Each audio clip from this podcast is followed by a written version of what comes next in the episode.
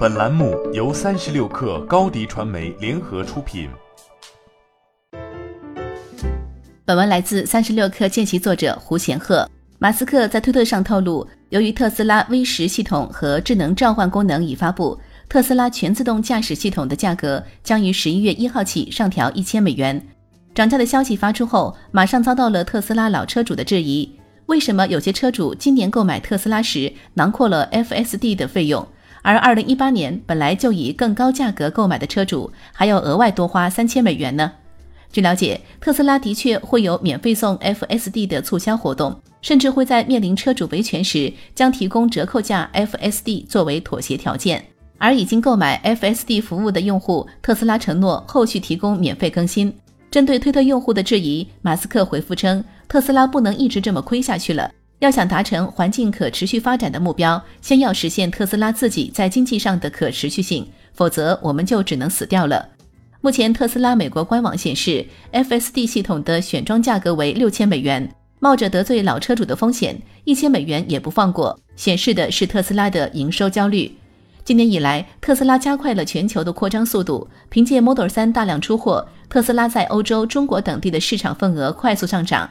本月初，特斯拉发布了三季度销量报告，其交付量保持了二季度的势头，达到了九点七万辆。尽管没有突破马斯克预期的十万大关，但较二季度的九点五二万辆也算是再创新高。特斯拉销量持续破纪录，但亏损却依旧在扩大，原因非常明显：中低端车型 Model 3占比过高。作为特斯拉在全球市场上扩大的杀手锏，Model 3也不断蚕食着自家利润更高的 Model S 和 Model X 的销量。后两款车型在第三季度销量已经开始下滑。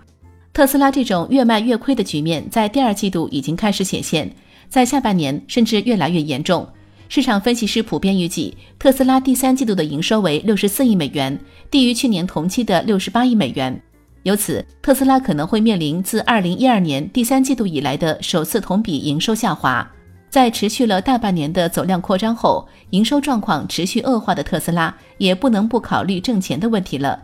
随着更多软件功能的推出，特斯拉持续在 FSD 等软件服务上提价，能够摊销一部分造车成本。可以预见的是，由于增加营收额和优化营收结构的考虑。特斯拉接下来或许会在软件服务营收上加大探索力度。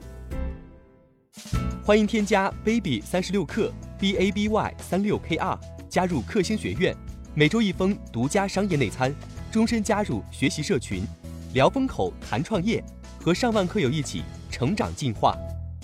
高迪传媒，我们制造影响力。商务合作，请关注新浪微博高迪传媒。